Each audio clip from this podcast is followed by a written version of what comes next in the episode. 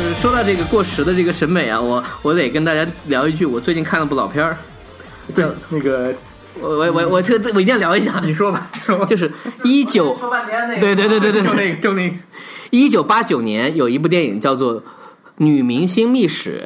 这个主演是毛阿敏，不是那个这一段儿把前面的那个时间改一下啊，不是一九八九年，是八十年代末期。百度可以查到啊。对，就是这个这个日子口儿，我们稍微谨慎一点儿。不，这个数字是不能跟别的数字连在一起，你可以单说。OK，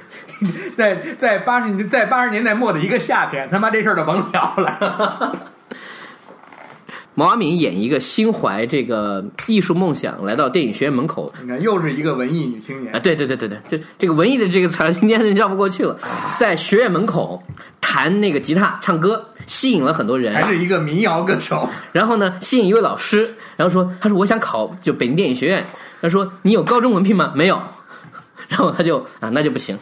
这个时候呢，我只讲这一段啊，就是他讲的是一个怀揣音乐梦想，因为毛阿敏其实怀揣音乐梦想的演员的故事，怀揣演员梦想的，就是但他有歌艺的才能。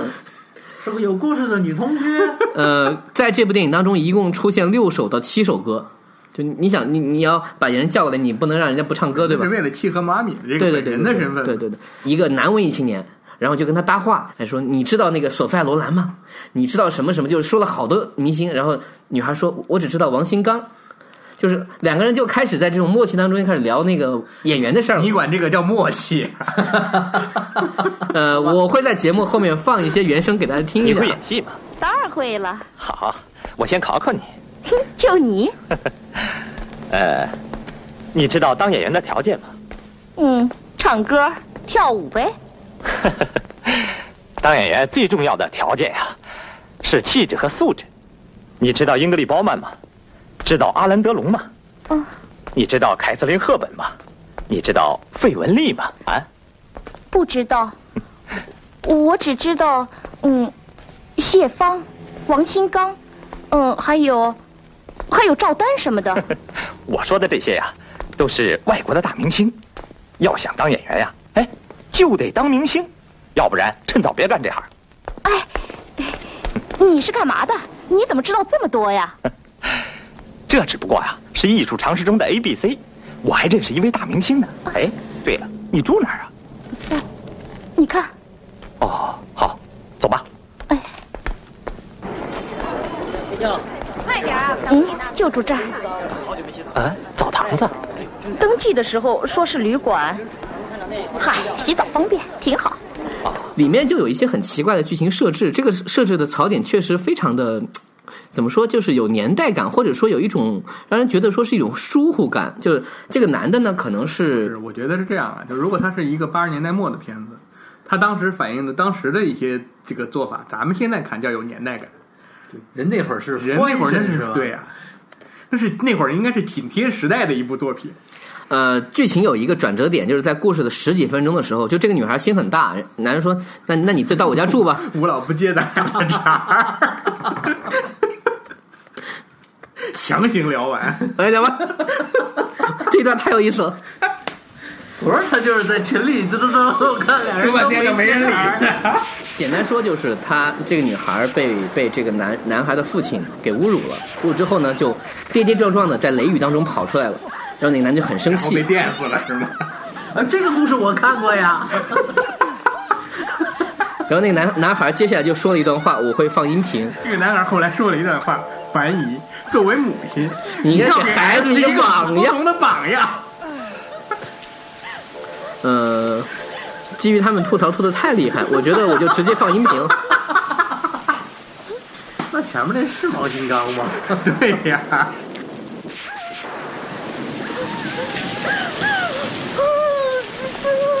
出什么事儿了，婷婷？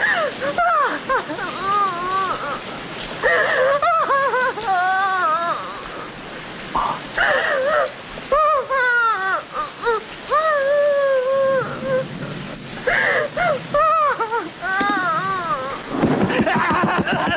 在这里需要说明一下，男主角打的是沙袋，不是女主角。你为什么不挣扎？为什么不反抗？为什么不喊？啊！啊！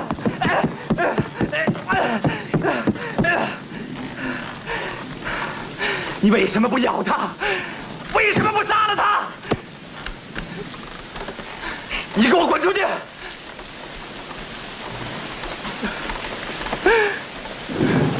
我一辈子也不想见到你。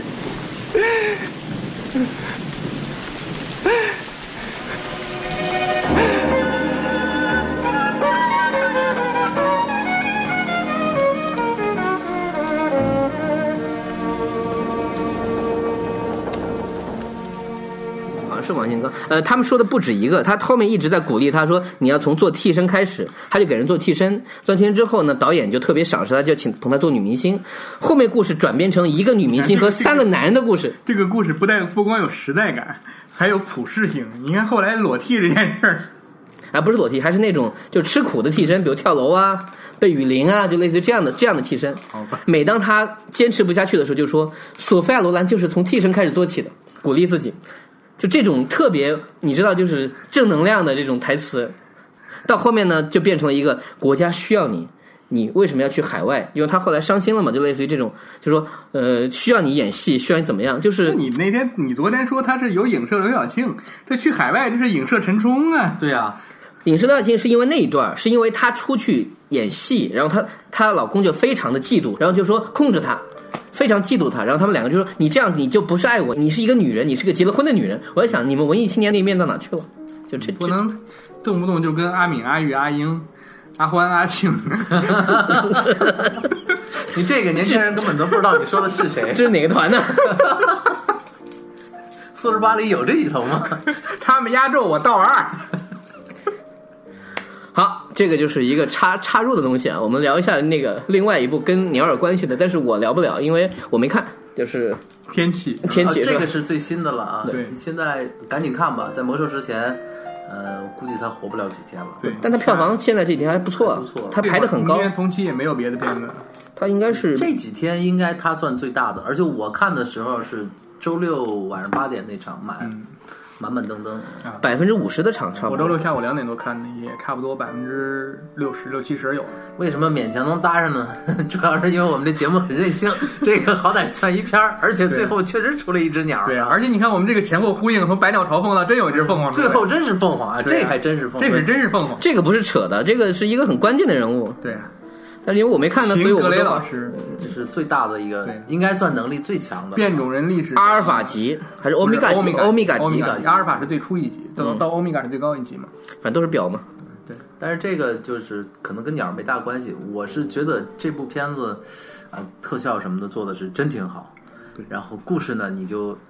就跟着看吧，看明白了啊对对对啊，你就看那些大场面就完了。这又是一个就是那种反派智商，这这这都不是下线的问题了，就没上过线的一部作品。就是那个他们这次说是又一堆新人出来带新人的那种感觉是吧？说是跟那个逆转的那个感觉很像。它是这样的，因为就是这个《X 战警》重启了之后，因为咱咱们都知道嘛，就是这帮主角签片子一般就是三部，签合同就是三部一签。就现在面临的问题是，这三部拍完了以后，包括詹妮弗·劳伦斯，包括这个可能这个万磁王和 X 教授这一波儿，这等于是成长的第一代 X 战警，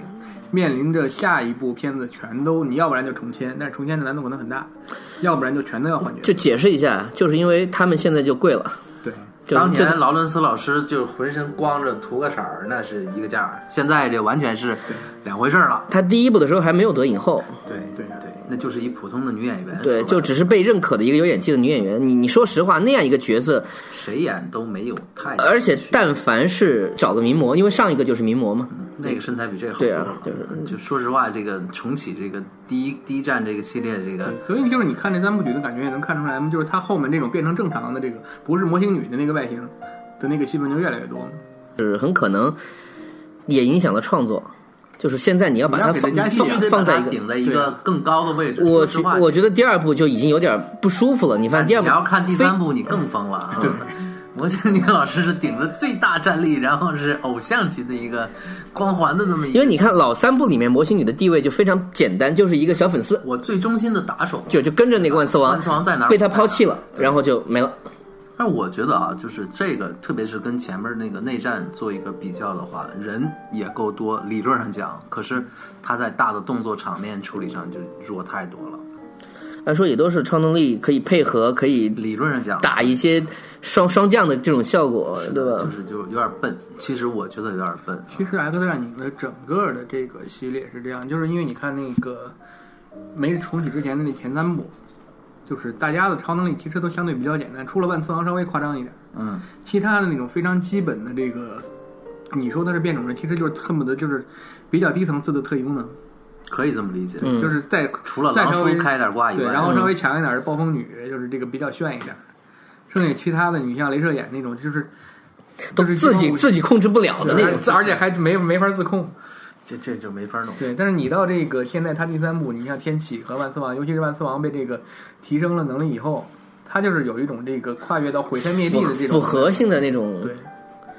这我就真是想吐槽一下，天奇老师，您这眼光也太差了，找四个小弟， 恨不得一个没留下，留下那个还不太灵，是吧？你这不是给自己添乱的吗？你作为一个大 boss，你这太混了，有点儿。这个是不是跟漫画有关系啊？我不知道啊，就是他是因为这个肯定是来自于宗教天启四骑士，对吧？这是一个很传统，就是一一定只能找四个，五个都得踢一个，就是只能是这种感觉，这回其实他是哦还是四个，是就吧？随便捡的嘛，都是就就很随意，这件事儿极其随意，就是就听说那个灵蝶这个戏份好像有点意思，嗯就他那个能力也，没怎么灵蝶灵蝶看不到 是没有太都，多戏都很少对。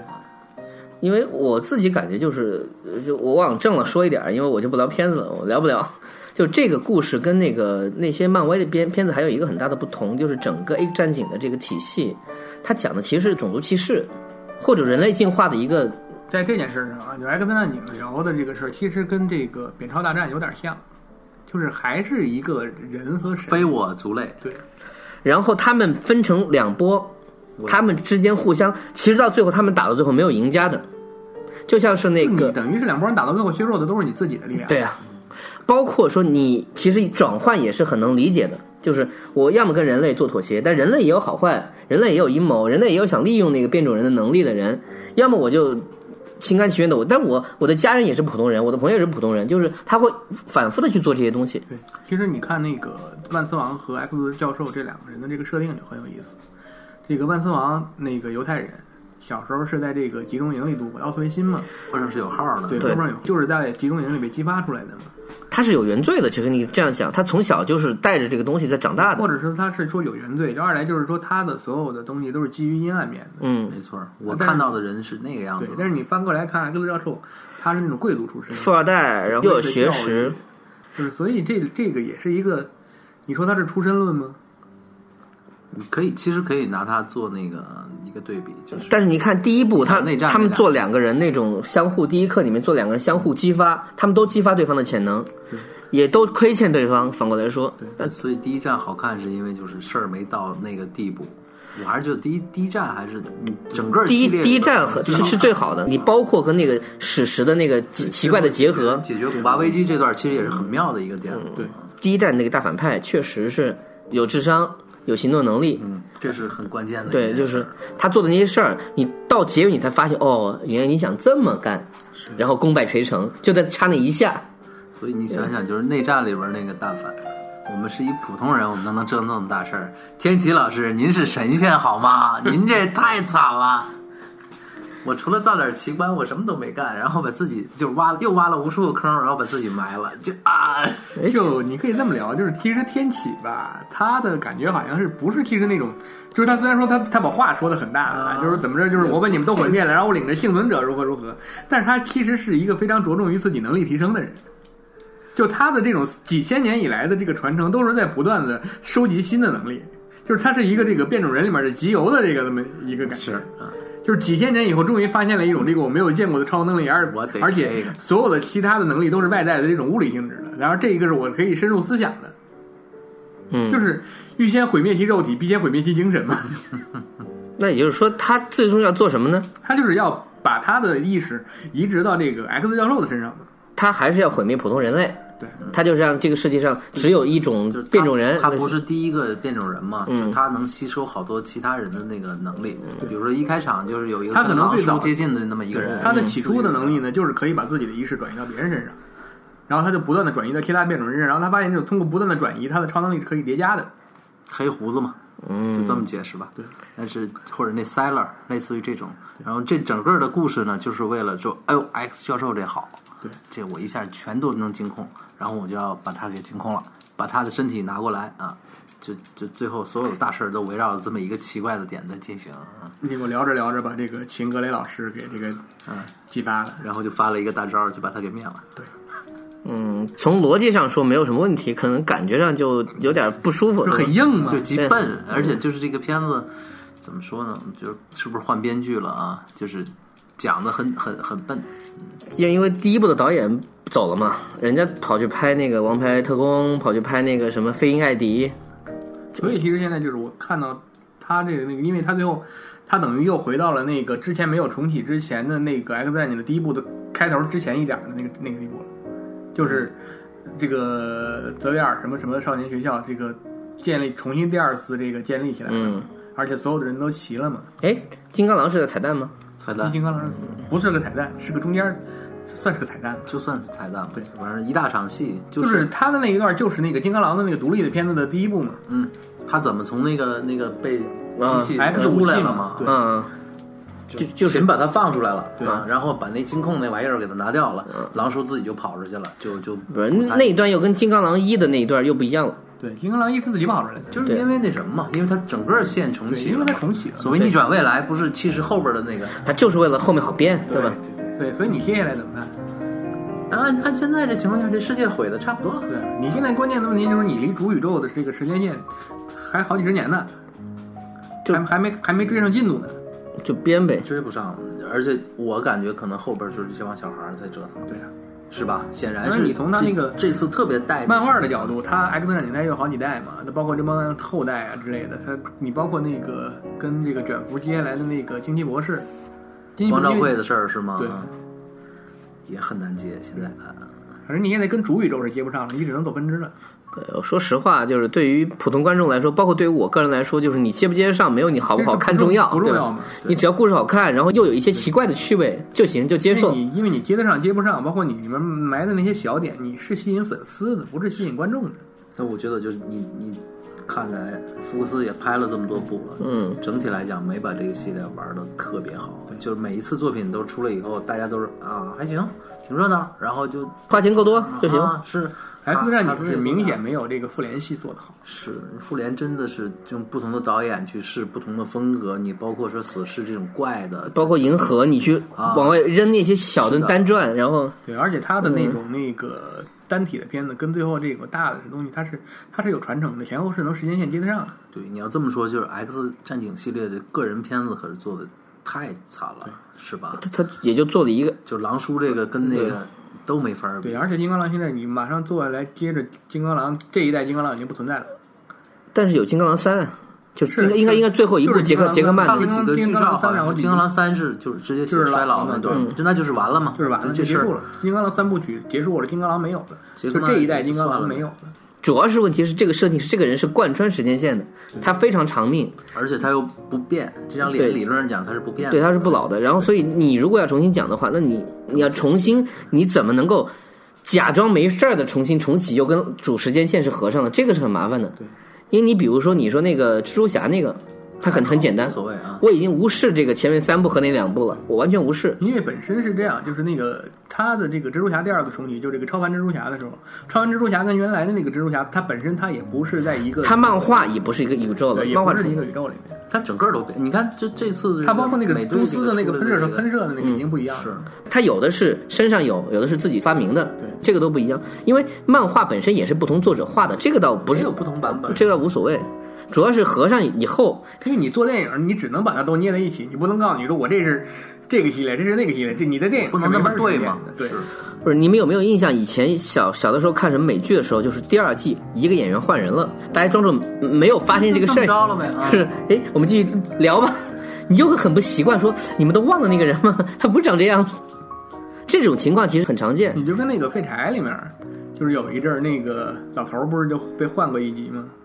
就是他是换了一个情节嘛，他是故意说嘛就，是故意啊就是那是脑洞里面的对情节吗？对，就是那一段把最有名的版本是什么呢？就是老的一个电视剧叫《天蚕变》，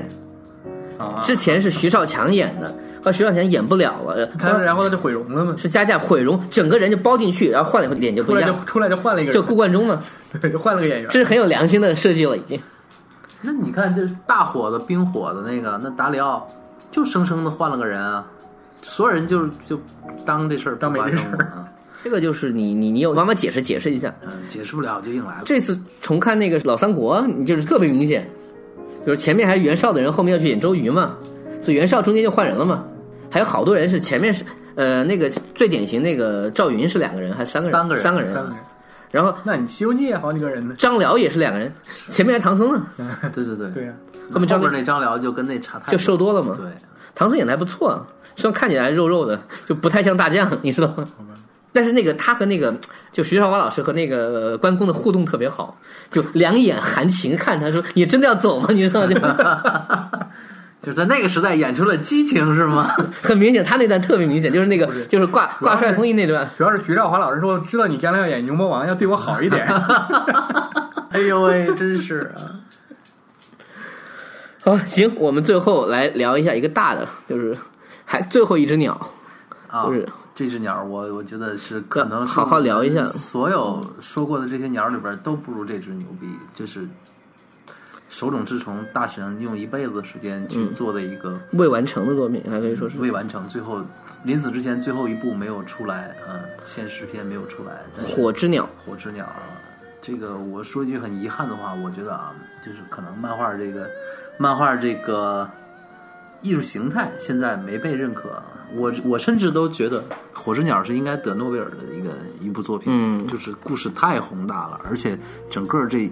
就贯穿贯穿千年的这么一个巨大的一个世界观，他是属于那种有责任感的作家会做的故事，嗯嗯，是的，这都是心怀人类的这种级别的艺术家才会去做的一个故事，这真是太好了。而且有一点比较遗憾，就是这故事没法一句话两句话说清楚，想说清楚它，可能咱得花个半天儿时间，至少。就我觉得不用不用细聊故事了，就只是推荐，没看的赶紧嗯就去强烈看。的推荐一下这部漫画啊，就是你不要去管他的画风，你现在看是不是有点过时或者怎么样？就是阿童木那种感觉什呃么的。其实其实不太重要，因为我是去年的时候我又重新看了一遍，嗯，然后就跪着看嘛，真是后后来你会发现，就是神仙就是神仙，他的就是在漫画自己这个独特的语言体系里面，我就是第一人，嗯他发明了很多这种。就是特别的基于这种翻页的这种漫画，嗯嗯又结合了现在我们看到电影好多风格方式风格手法，太棒了啊！就是画哎风有一点，他是不是有有有一个什么剧集，动画剧集？有一个哦动画，反正我没看我没看对过有一个动画剧，你看也没人提。那个好像，而且这个稍微提一句是 NHK 做的嗯，五十二集，就是那种国家行为，不是一个商业行为，嗯做的也还挺好。但是你现在看可能还是老，那就是我还是建议大看家漫画吧，看漫画看吧。漫画吧，就是哪怕每天你翻一会儿，你就会就会发现，哦，这真是一个太宏大的一个世界了。因为我觉得手冢就是这个作者，他被中国观众所解读的那个部分实在是太小了。是的，是的，就是的森森林大地，阿童木的作者远远不能囊括这个人对这个漫画界的贡献，包括他哪怕是故事吧，他写过的那些故事，好的没错太多了。这就是一个整个这个漫画行业，我觉得当之无愧的 number one。对他被封神一点儿就是那种过誉都没有。没有没有，确实是特别棒。本身这个又很高产，在各个类型上，你从艺术的角度来讲，喜剧的角度来讲，还是商业的类型上，哥们儿都干到最顶尖了，这是太可怕的一件事儿了。再想出一个手冢这样的人，你是很难想象的，对嗯吧？你是说对怎么能够出现这样一个人？你这都是哪怕说你说再出现一个鸟山明这样的，我们还可以说可以期待。也有可能，对有可能至少有可能。对吧我觉得就是像手冢这种天才是不太，基本可以理解为够呛了啊，你就只有这个了。就看运气吧，这就叫不世出嘛。嗯，对，可以这么说。因为说实话，我们现在能看到的这种连环漫画，就任老先生自己出来奠定的这个叙事风格，就就是他干了，你就只能这么而且干了他。的东西不过时，而且直到现在都可能还是超前于时代。他太超前了，啊！这就是一个这这这才是天启 级别的这么一个变种人。连上了，就是好，我们这期节目呢，聊了这么多鸟，我觉得最后收的还不错，至少是有一个很好的东西是能够推荐的，尽管它已经过去几十年了，呃，但没有过时。我希望我们的节目也不会过时，嗯，说的不太有底 气，这期有点散，但是大家听吧，反正挺好玩的。我觉得是这样。行，好，那就这样，再见。再见。再见。